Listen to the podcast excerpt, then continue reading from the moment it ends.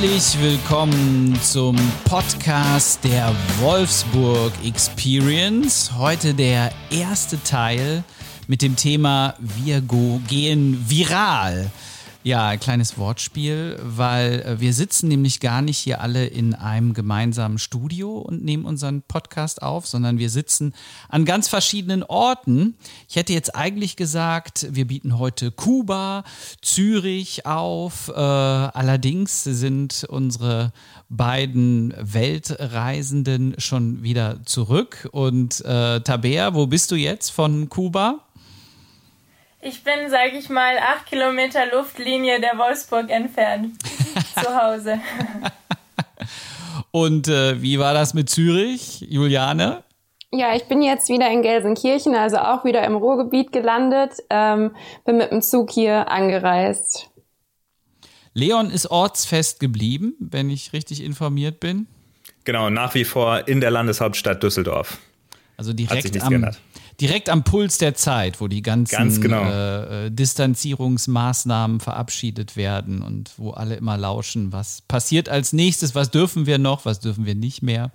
Genau, Luftlinie ein paar Kilometer von dem Krankenhaus entfernt, in dem, in dem die ersten ja, Infizierten aus dem Kreis Heinsberg gelandet sind. Also ich bin genau im Zentrum gelandet. Und das ist die Überleitung zu Jackie, die ihre äh, Schule verlassen musste und die es jetzt genau in den Kreis Heinsberg verschlagen hat. Genau, ich äh, gehe eben in Bonn zur Schule, äh, beziehungsweise in der Nähe von Bonn. Meine Familie wohnt allerdings hier mitten in Heinsberg. Und da die Schule jetzt ausfällt, musste ich jetzt auch direkt wieder zurück ins Krisengebiet. Das ist ja krass. Wie hat sich das für dich angefühlt, also diese Rückreise anzutreten? Hattest du irgendwie so ein mulmiges Gefühl dabei? Ja, tatsächlich schon, weil es ja auch irgendwo, die ganze Situation ist ja sehr unsicher insgesamt.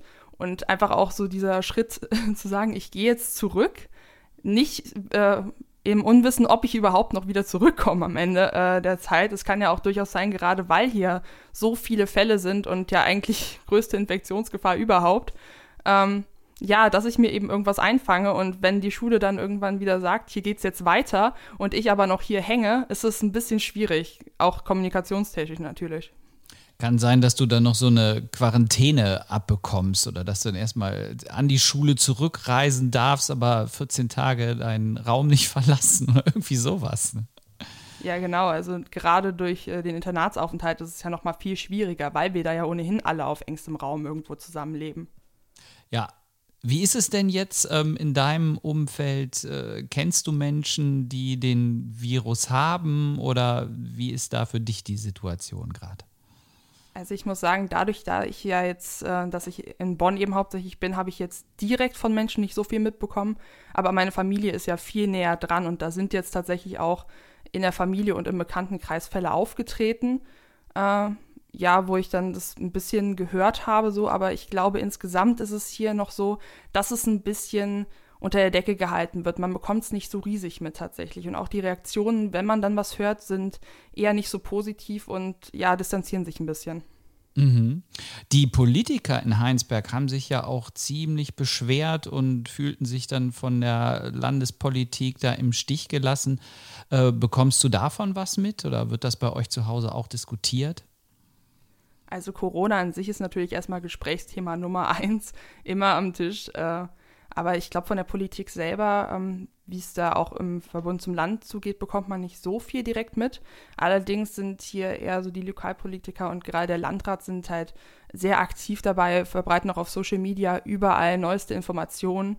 Äh, gerade am Anfang kam jeden Tag eine neue Meldung, was natürlich auch so diesen Kontakt zum Bürger selber hier nochmal sehr stark, äh, ja, stärkt. Mhm. Wie war es für dich jetzt dieser äh, Umsprung direkt ähm, von der Schule in, ja, äh, meine Söhne sprechen hier immer von Ferien, das ist es ja eigentlich gar nicht, aber äh, jede Schule kriegt das ja anders hin mit diesem Online-Management. Wie ist das in deinem Fall? In meinem Fall, also wir haben das Glück, dass wir schon vorher eine gute Infrastruktur sozusagen hatten, was Kommunikation mit Lehrern und untereinander anbelangt.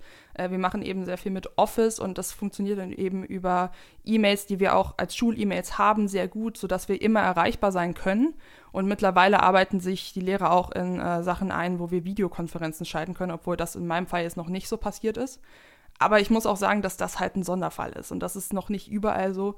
Ähm, gerade, ich habe ja meine Schwester und meine Mutter als Lehrerin auch hier zu Hause sitzen und da zeigt sich das eben doch noch manchmal ein bisschen schwieriger. Bei der Schule meiner Schwester geht es noch ganz gut, aber meine Mutter sagt eben auch, ihre Schule hatten da, die hatten vorher nichts in der Richtung und das muss jetzt alles spontan neu eingerichtet werden und eigentlich hat niemand wirklich eine Ahnung, äh, was da gemacht werden soll. Es ist ganz schwierig und lange Zeit hatten die auch nicht wirklich die Möglichkeit, mit den Schülern jetzt in Kontakt zu treten. Auch mhm. weil eben keine zentrale Anlaufstelle wie eine E-Mail da ist. Das ist eine riesen Herausforderung mhm. jetzt. Aber ich glaube auch für jeden Einzelnen, diese Umstellung, also für mich ist es ja auch jetzt äh, Riesenunterschied auf einmal im Homeoffice und wenn dann überhaupt nur hier so Videokonferenzen und äh, man soll niemanden treffen und das verändert natürlich das Arbeiten kolossal, weil mein Job besteht eigentlich zu 100 Prozent darin, dass ich Menschen treffe und dass ich mit Menschen in Kontakt bin, dass ich Gespräche organisiere.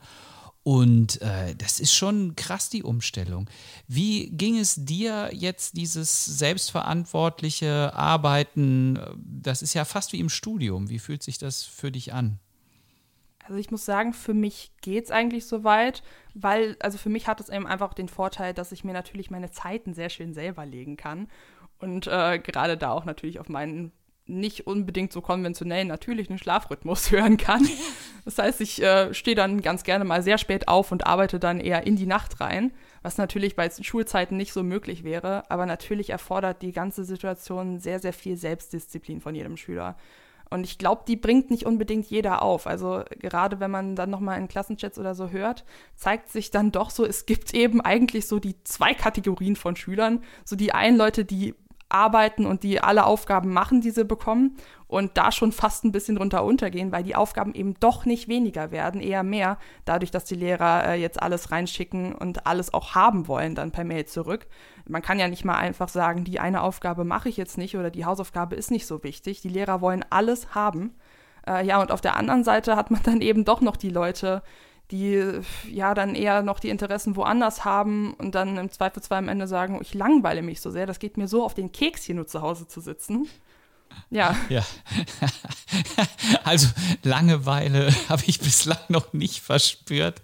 Es wird, glaube ich, auch noch ein bisschen dauern. Und mit dem Stichwort Selbstdisziplin, äh, da bringst du natürlich was, was für unsere anderen drei Gesprächsgäste, glaube ich, auch eine ganz zentrale äh, Kategorie ist äh, Juliane, mit, äh, du warst jetzt eigentlich in Zürich gerade gut eingerichtet. Wir hatten dich auch in ein Seminar über Skype zugeschaltet, damit du deinen Vortrag halten konntest. Wie ist das für dich jetzt in puncto Selbstdisziplin? Also ich habe damit tatsächlich sehr zu kämpfen gehabt, weil am also in Zürich war quasi alles ausgelegt auf die Uniwoche. Man hatte genaue Termine, wann man wo war. Und wenn man nicht dort war, dann hatte man sich dort eben Mittagessen mit Freunden, Kommilitonen ähm, verabredet. Und jetzt hier wieder ist das schon eine ziemliche Umstellung. Also mir geht's da genauso, dass ich halt relativ lange dann schlafe und dann irgendwie in den Tag hineinlebe und dann so die Uni abarbeite.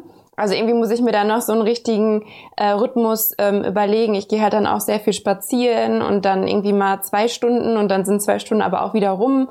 Also irgendwie muss ich mich da selber noch ein bisschen disziplinieren ähm, oder einen Tagesplan irgendwie schaffen. Also mir, also persönlich fällt es einfach schwer jetzt, wo man halt diesen geregelten Ablauf von der Uni nicht mehr hat.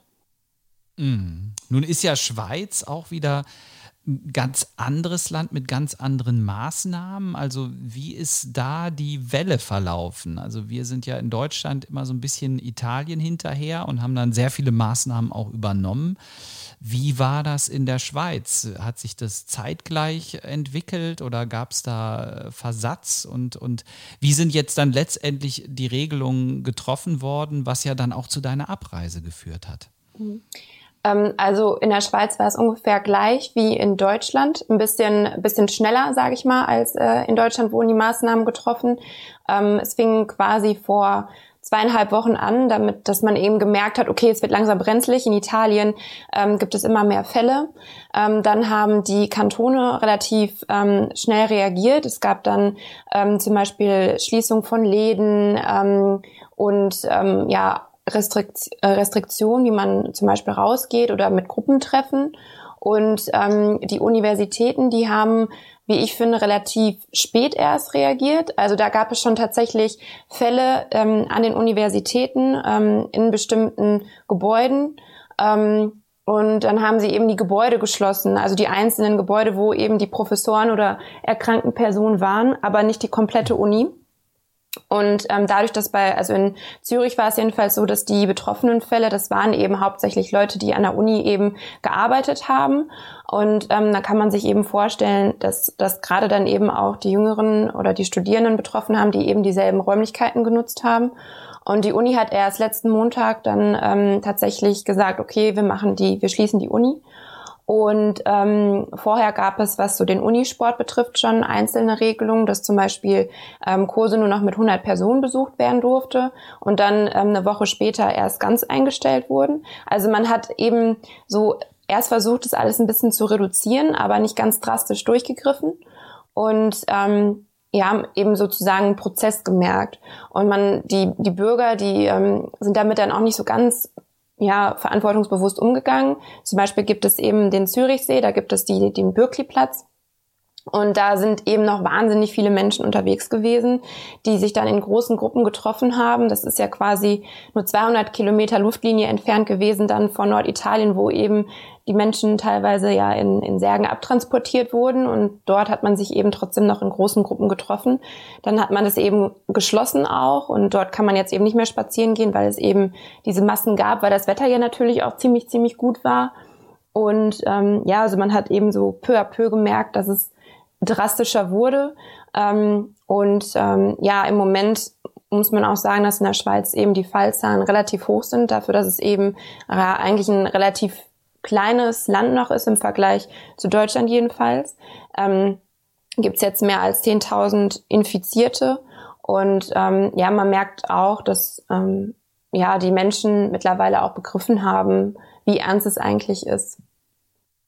Was war dann für dich der Auslöser zu sagen, so ich fahre jetzt wieder nach Hause? Also hättest du auch die Option gehabt, es sozusagen dort vor Ort auszusitzen oder was waren dann deine Beweggründe? Bei mir war es relativ spannend tatsächlich. Ich hatte hier einen, einen Vortrag ähm, und bin dann quasi ähm, den Mittwoch, bevor dann die Universitäten geschlossen wurden, sowieso nach Hause gefahren.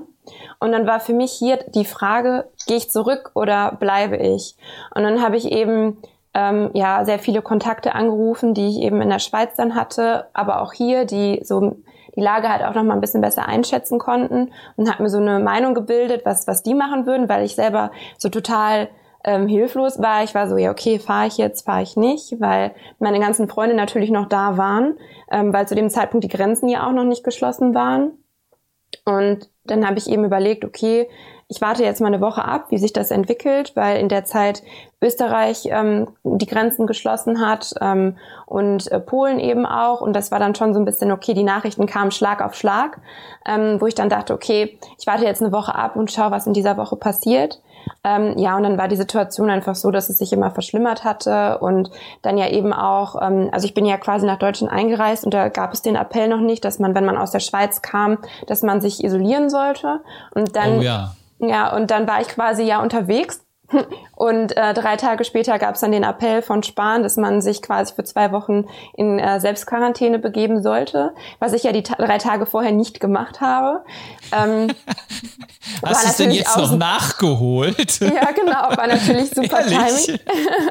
ja, also ich habe danach dann natürlich alle Kontakte eben ähm, abgebrochen und mich dann natürlich irgendwie alleine bewegt, äh, draußen dann auch. Und die zwei Wochen sind jetzt auch um. Also aus der Schweiz habe ich nichts mitgenommen, aber es wäre natürlich trotzdem irgendwie ein total ungünstiges Timing.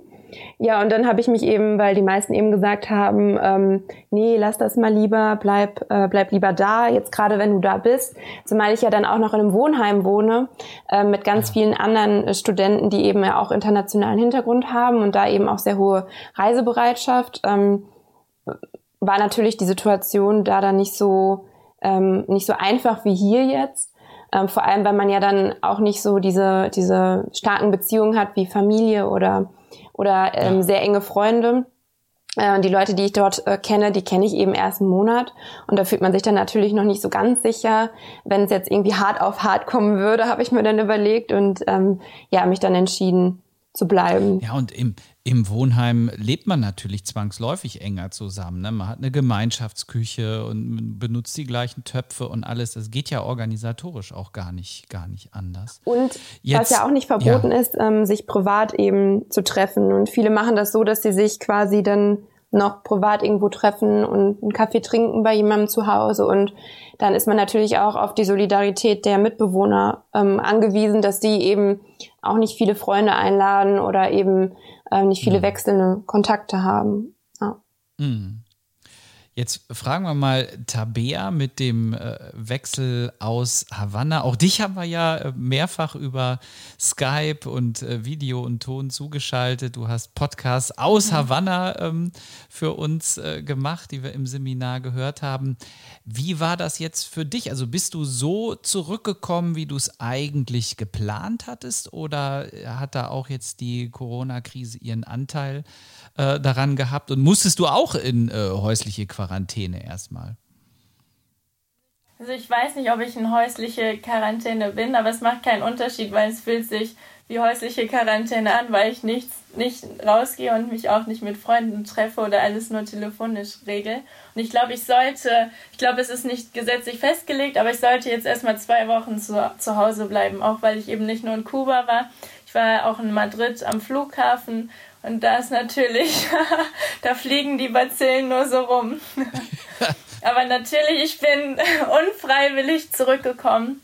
Ich wollte eigentlich noch bis Juni in Kuba bleiben. Ist ja noch lang, ja. Aber ja, sehr lang. Und ich hatte mich gerade an dem Samstag, als ich, ähm, ich bin an dem Donnerstag geflogen und an dem Samstag davor bin ich noch umgezogen in Havanna und hatte gerade eine neue Wohnung gemietet und äh, dann wurde das quasi dieser neue Plan da voll in Luft aufgelöst. Und aus welchen Gründen? Also geht es jetzt da mit äh, den Fällen auch hoch in Kuba oder äh, was war der Auslöser? Also letzte Woche hat man noch kaum was von Corona gespürt. Also man hat schon gemerkt, dass viele mit Mundschutz auf, den, äh, auf die Straße gegangen sind und das Gesprächsthema war immer Corona, eigentlich mit äh, äh, mit allen Leuten, mit denen man gesprochen hat.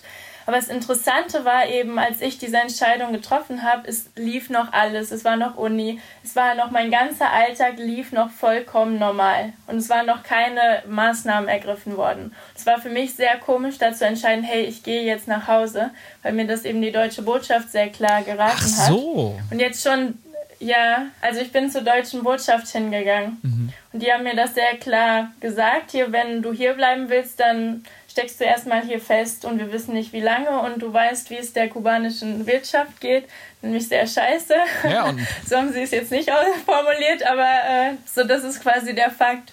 Und jetzt, das ist halt das Hochinteressante, seit Dienstag, ihr könnt euch nicht vorstellen, was jetzt in Kuba los ist. Und zwar sind jetzt die ganzen Unis zu, alles ist zu. Ja. Ähm, es gibt schon keinen Verkehr mehr zwischen Provinzen. Die Touristen, die dort sind, die dürfen nicht mehr auf die Straße. Die müssen jetzt alle in Hotels und werden jetzt quasi rausgescheucht. Wahnsinn. Und das ist, also es ist eine ganz krasse Situation. Es gibt jetzt momentan wohl noch nicht mal Reis, sagen mir meine Freunde. Und wenn ich das höre, dann bin ich doch froh, zurück zu sein, obwohl es mir auch schwer fällt, jetzt diese ganzen Geschichten natürlich so zu hören. Hm. Ja, du hältst wahrscheinlich viele Kontakte. Du hast dich da ja auch sehr stark verwurzelt, sehr viele Freundschaften äh, geknüpft. Das ist so richtig wie eine zweite Heimat für dich geworden. Absolut. Ist eine, un, also eine unglaublich also eine unglaubliche zweite Heimat und ich bin mir sicher, wenn Corona vorbei ist, dann sitze ich schnell wieder im Flugzeug dort drüber. ja, kommen wir mal zu, zu äh, Leon. Ähm, du hast uns ja auf diese wunderbare Podcast-Idee maßgeblich ähm, mitgebracht und machst das auch schon ein bisschen länger. Also bist sehr selbstständiges Arbeiten gewohnt, aber jetzt in der aktuellen Situation ist es wohl schon nochmal auch für dich eine neue Umlaufbahn, oder? Stichwort Selbstdisziplin.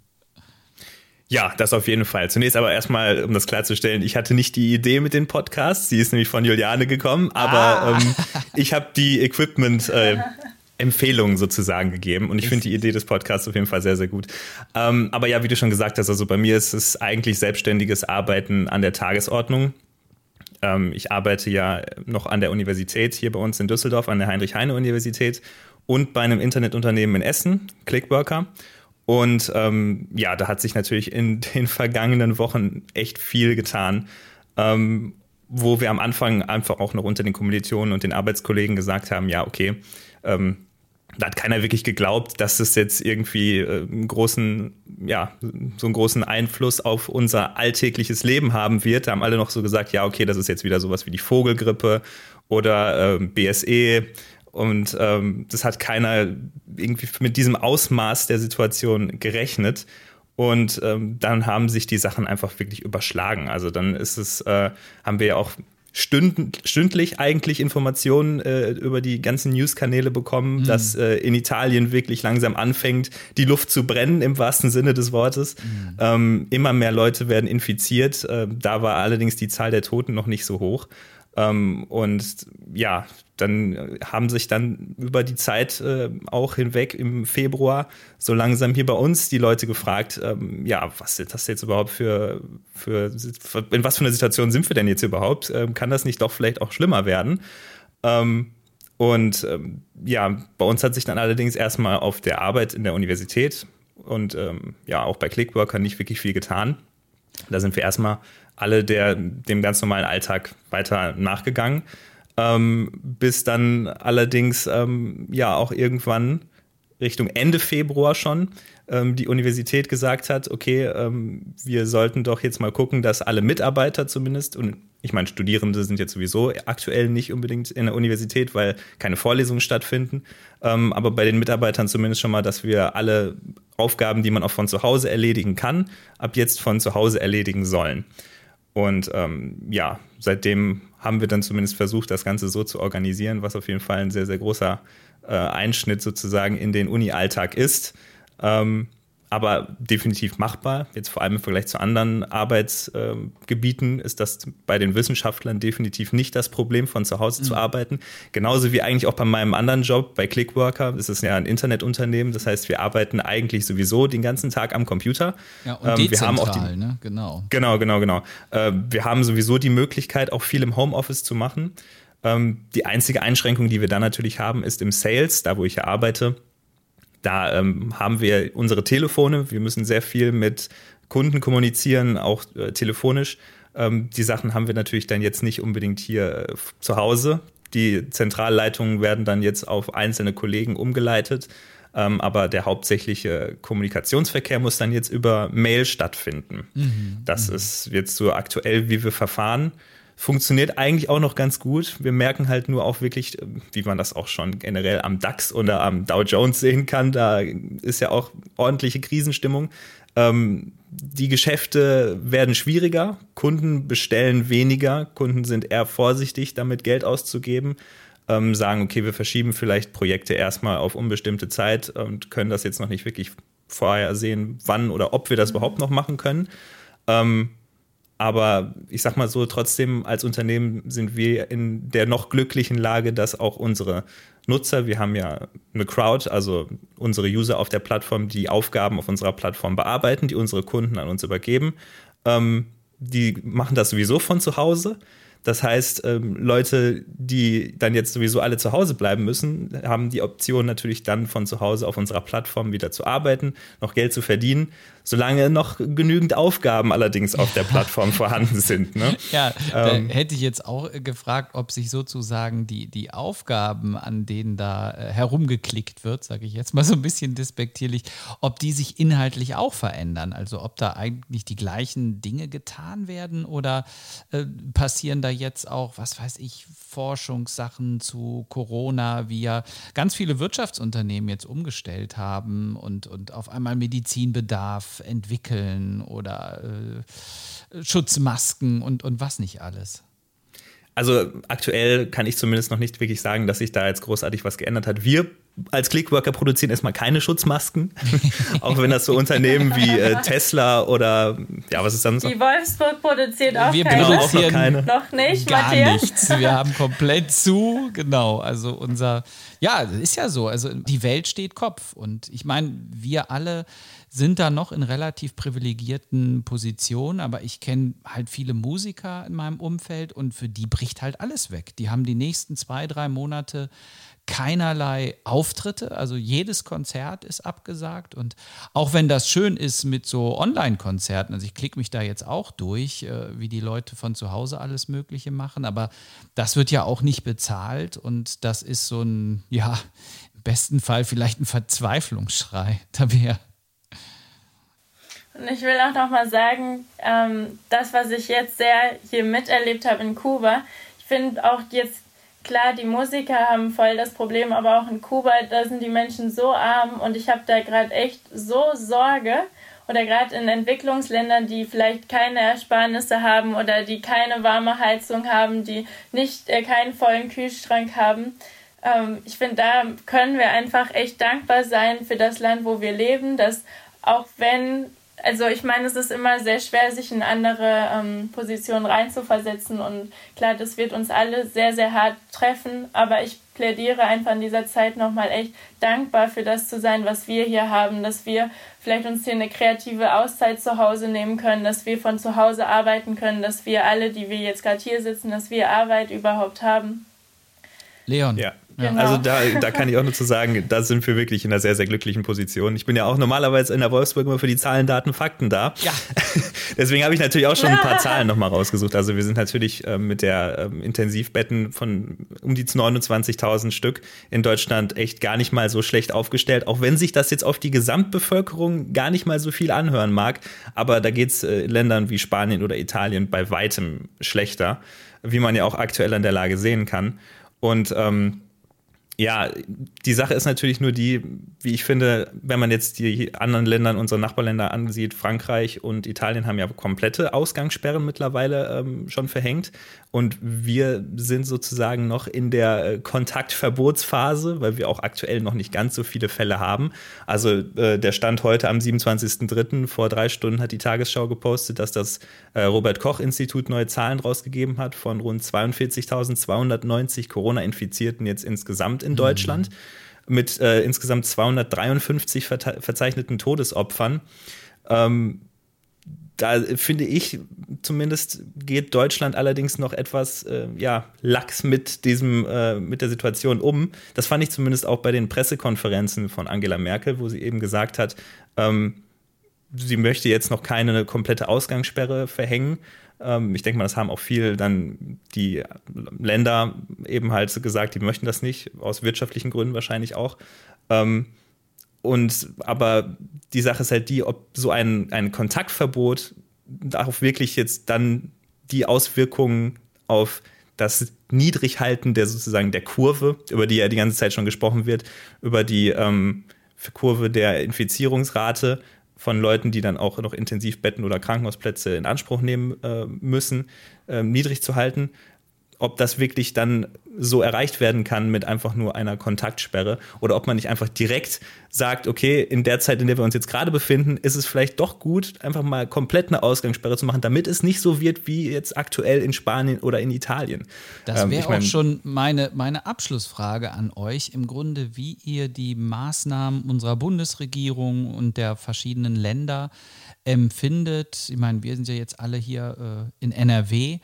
Ähm, denn diese Situation hat ja nun noch niemand so erlebt, also eigentlich auch die Älteren nicht. Also seit dem Zweiten Weltkrieg hat es äh, solche gravierenden Maßnahmen eigentlich nicht mehr gegeben zu keiner Zeit. Und komischerweise sind die anderen Epidemien, von denen jetzt immer auch die Rede ist, Ebola und SARS und was nicht noch alles, die haben ja irgendwie doch einen Bogen um Europa gemacht oder es waren so vereinzelte Fälle, dass die eben unser gesellschaftliches Zusammenleben nicht betroffen haben. Wie ist jetzt die Einschätzung eurer Generation? Also einmal auf die Maßnahmen selbst. Leon hat ja jetzt schon mein erstes Statement abgegeben. Jetzt will ich die anderen drei auch noch mal hören. Und äh, zweite Frage dazu, wie findet ihr, dass das kommuniziert worden ist? Da gibt es ja auch so herrliche Zusammenschnitte, wie die, wie die anderen Staatenlenker dann We are at war und dann äh, äh unsere Angela Merkel, die dann sagt, ja, also halten Sie Abstand. ja, äußert euch mal zu dieser Frage. Juliane. Ähm, ja, also ich finde, zur zweiten Frage vielleicht erstmal, ich finde es ziemlich gut, dass Merkel so sachlich geblieben ist. Also rhetorisch finde ich ein super Werk, super, super Leistung, weil ähm, ich finde, ein, ein, Krieg beschreibt ja auch immer irgendwie einen Zustand, da hat man einen, einen Feind, einen konkreten, hat einen, einen Zeitrahmen, hat äh, sehr genaue Vorstellungen, ähm, weiß, wie man ihn bekämpft und ich finde, dieser Virus, das ist ähm, eben, wie du schon gesagt hast, etwas, was noch nie da war. Ähm, ich finde, da ist man nicht ähm, im Kampf und man muss halt auch nicht, ähm, ja, durch, durch Kommunikation noch mehr Angst und mehr Furcht verbreiten, sondern man sollte eher versuchen, damit sachlich umzugehen. Und ich finde, das ähm, ist ähm, Angela Merkel da sehr gut gelungen, ähm, auf die Sachebene eben zu kommen. Und ähm, finde auch, ähm, klar, es gibt immer wieder einzelne Punkte, wo man sagen könnte, okay, da hätte die Bundesregierung anders früher ähm, entscheiden können. Aber ich finde ähm, das Vorgehen sehr gut. Man muss ja auch immer bedenken, dass man ähm, die Auswirkungen ähm, erst in zwei Wochen sieht. Also die Maßnahmen, die jetzt getroffen werden, das zeigt sich erst in, in Wochen, ähm, wie da die Erfolge sind. Und Deutschland hatte eben Vorsprung vor Italien und Spanien. Und ich glaube, der wurde gut genutzt. Ähm, die Leute sind sensibilisiert und zum Beispiel in NRW ähm, gibt es ja nur sehr wenig Verstöße. Ich glaube, etwas mehr als 200 gegen diese, ähm, diesen Kontaktverbot, äh, den es da gibt. Und da hat Laschet ja auch gesagt, dass er da sehr stolz ist bei 18 Millionen ähm, äh, ja, Einwohnern in NRW. Das ist sehr wenig. Ähm, generell, wie die, also zur ersten Frage, wie die Länder reagieren im Moment. Ähm, ich finde ziemlich, ziemlich traurig, ähm, was passiert in, in Bezug auf die EU, also europäische Solidarität. Ähm, die Wertegemeinschaft, die man ja eigentlich hatte, die sehe ich so ein bisschen ähm, ja zerbrechen tatsächlich. Ähm, Länder wie China und Russland, die ähm, ja schon direkt ähm, zu Beginn ähm, Italien beigestanden haben oder auch eben Spanien, das sind ja eh ähm, also Mitgliedsländer, die ja sowieso sehr EU-kritisch sind, sag ich mal, und da sowieso ja immer sehr gefährdet waren, ähm, die auch sehr arm waren im Vergleich jetzt vor allem zu Deutschland. Und ähm, da sehe ich eine starke Gefahr, dass eben da eine Zuwendung ähm, nach, zu China oder zu Russland eben passiert, weg von der EU. Ähm, und finde gut, dass im Moment äh, vor allem ja NRW dagegen steuert. Also erst die zehn Patienten, die da aufgenommen wurden. Jetzt habe ich gehört, dass wieder, dass noch mehr Menschen, ähm, die eben in, in Italien nicht mehr betreut werden können in den Intensivstationen, dass die eben noch mehr aufnehmen ähm, und die Betten, die hier eben noch zur Verfügung stehen, weil ähm, wie wir das ja gerade schon gehört haben, hier die Situation einfach noch nicht so schlimm ist wie eben in Italien, dass ähm, man eben versucht, da noch solidarisch zu, zu helfen. Ähm, aber ich sehe halt ähm, das Problem, dass wenn diese Krise vorbei ist, dass sich die EU wieder der Frage stellt, ähm, wozu ähm, ist man denn dann eigentlich da? Wenn ähm, es gut läuft, ähm, ist es schwierig und wenn schlecht läuft, hält man auch nicht richtig zusammen. Jeder entscheidet irgendwie so ein bisschen auf nationaler Ebene. Und sehe da irgendwie eine sehr, sehr große Herausforderung. Und deswegen müssen wir da irgendwie ähm, auch versuchen, uns immer wieder die Vorteile, die eine EU und offene Grenzen mit sich bringen, uns immer wieder zu vergegenwärtigen, auch wenn gerade aktuell ähm, ja eher Nationen ähm, agieren und nicht, ähm, nicht die EU als Ganzes. Es wird ja auch sehr heiß diskutiert in der Presse, ob jetzt am Ende die Diktatoren gestärkt aus dieser Krise gehen oder die Demokratien. Also es ist jetzt auch so eine Art Schaulaufen der Systeme. Wer ist der bessere Krisenmanager? Äh, und es gab ja auch ganz andere Konzepte. Also äh, hier Johnson und auch die Niederlande haben doch sehr mit diesem Begriff der Herdenimmunität gespielt und äh, sind da erstmal ganz nassforsch rangegangen und haben gesagt, naja, also so viele wären ja gar nicht doll krank und die Jüngeren betrifft es ja ohnehin kaum. Vielleicht die Frage mal an, an Jackie. Hast du da so Töne auch gehört, dass, dass Leute aus deiner Altersklasse sagen, ja, was sollen wir das alles mitmachen? Wir kriegen doch eh nicht mehr als eine kleine Erkältung von Corona. Ja, also ich glaube, in meiner äh, Altersklasse ist, ist, man da ohnehin am Anfang eher noch sehr, ja, locker, spaßig mit umgegangen. Es war mehr so ein, ui, wenn das jetzt hier rüberkommt, dann haben wir bald schulfrei. Oh mein Gott, also es war sogar eher noch ein Jubel dahinter. Da könnte jetzt irgendwas Gutes für uns bei rumspringen oder gut in Anführungszeichen, wie man das auch sehen will.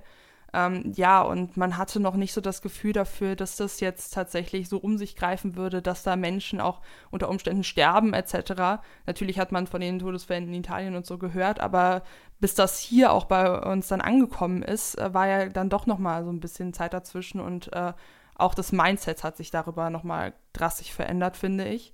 Ähm, ja, und gerade in so einem Schulumfeld zeigt sich das dann doch ganz stark. Ähm, also gerade im Internat auch war es dann so, äh, unter uns Jugendlichen, wir sind noch super locker miteinander umgegangen. Hier äh, uns umarmt, da ein bisschen rumgekuschelt auf dem Sofa. Ähm, ja, und die Betreuer waren aber schon so ein bisschen, uff, geht doch mal auf Abstand. Und mhm. gerade da hat man schon gemerkt, hier kommt ein bisschen Panik bei denen an. Die haben wirklich Angst, äh, da gerade, dass bei ihnen auch was abfällt. Ähm, ja, und als dann bei uns in der Gegend in Bonn auch der erste Fall aufgetreten ist und auch Eltern von einer Schülerin infiziert waren, äh, wurden dann noch erstmal all, oder einige Leute ein bisschen unter Mini-Quarantäne gestellt. Davon war ich unter, auch betroffen tatsächlich zu dem Zeitpunkt. Da sollten wir erstmal drei Tage nicht mehr. Ja, also wir sollten erstmal drei Tage eben bis zum Ende der Woche nicht zur Schule gehen, bis die Tests bei ihr durch waren, obwohl wir auch unter Umständen gar nicht so viel Kontakt mit ihr hatten. Und im Internat war es dann eben, äh, zu, die Leute, die zu Hause waren, waren natürlich so, ja, jetzt mal keine Schule, ich muss meine Klausuren gerade nicht schreiben, ist gar nicht so schlimm, ich komme ja an die Sachen gut ran. Und im Internat war es dann aber bei mir so, ich fand es tatsächlich gar nicht so lustig. So die letzten Stunden vor Klausuren habe ich gar nicht mehr mitbekommen und war in einem halben Panikmodus und konnte aber auch sonst nichts machen. Ich saß in meinen äh, zwei Quadratmetern da fest. Mir wurde das Essen noch an die Tür geliefert, damit ich auch oh. ja mit niemandem in Kontakt komme. Und bei den Betreuern war eine große Panikstimmung, weil es so dran war. Und ja, es war ganz komisch irgendwie vom Gefühl. Kannst du denn die Na Maßnahmen nachvollziehen oder würdest du sagen, da ist doch viel überreagiert? Ähm, am Anfang, muss ich sagen, war ich durchaus so, dass ich noch meinte, so, so schlimm ist es ja gar nicht, das kommt doch bestimmt gar nicht so. Äh, gerade weil ich ja auch in dem Maße nicht betroffen war und mein Umfeld ja auch in dem Maße gar nicht betroffen ist, äh, zumindest was jetzt das Ausmaß der äh, Symptome etc. anbelangt. Aber ich glaube, je näher das halt immer an einen ranrückt, umso schlimmer wird es dann doch. Und gerade in so einer Situation ist halt super viel Solidarität und äh, Mitgefühl gefragt äh, gerade wir sind eine Gemeinschaft und das bezieht sich nicht nur auf unsere eigene Altersklasse. Und da müssen wir, glaube ich, einfach so handeln, dass wir an uns alle denken und nicht nur mhm. an den mhm. Einzelnen. Ja.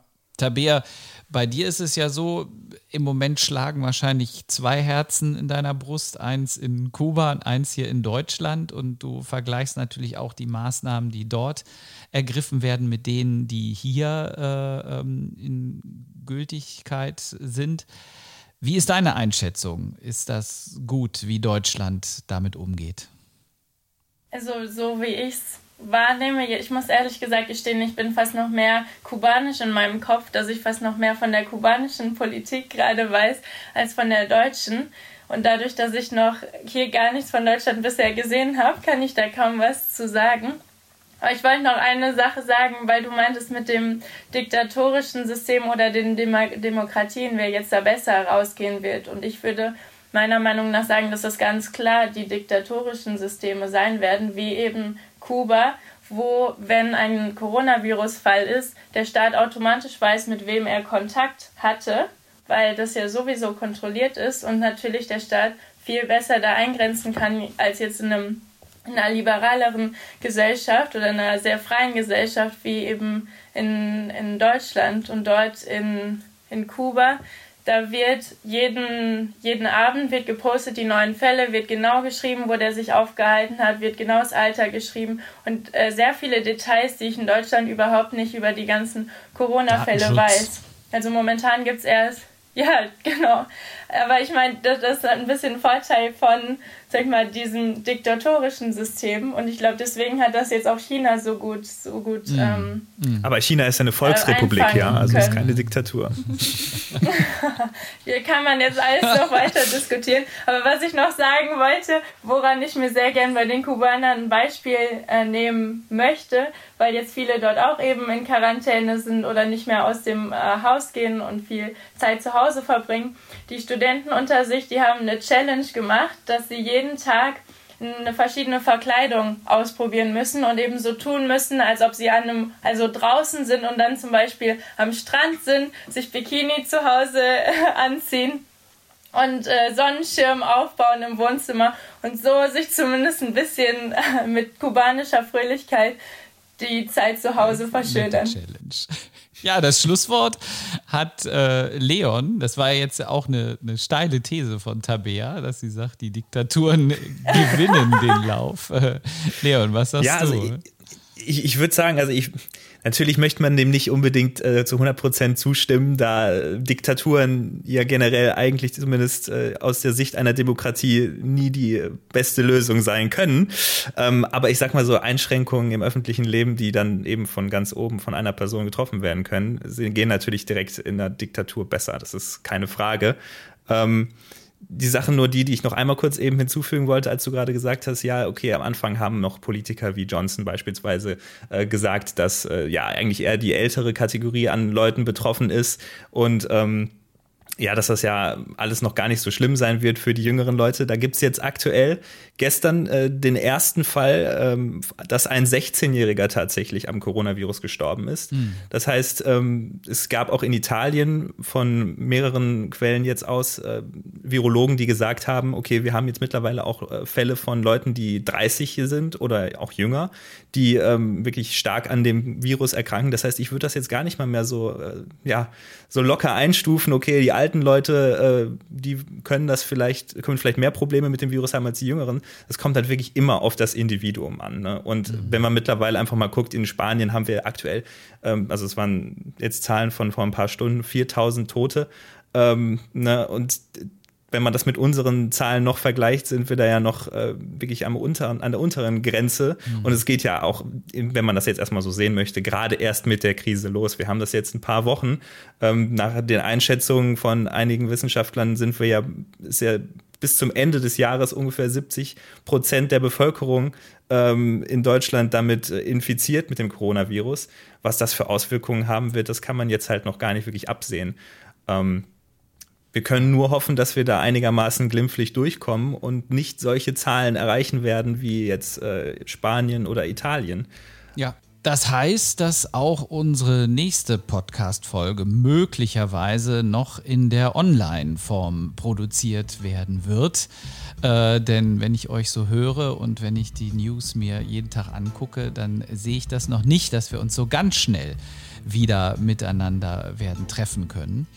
Ähm, insofern sage ich euch ganz herzlichen Dank für heute, für dieses Online-Gespräch und äh, bin gespannt, wie wir das Ganze jetzt produziert bekommen und in den Äther schicken werden. Und ihr könnt euch ja schon mal Gedanken für die nächsten Themen machen. Ich muss jetzt einmal hier nochmal ein Knöpfchen drücken und euch ein wenig bejubeln. Ja.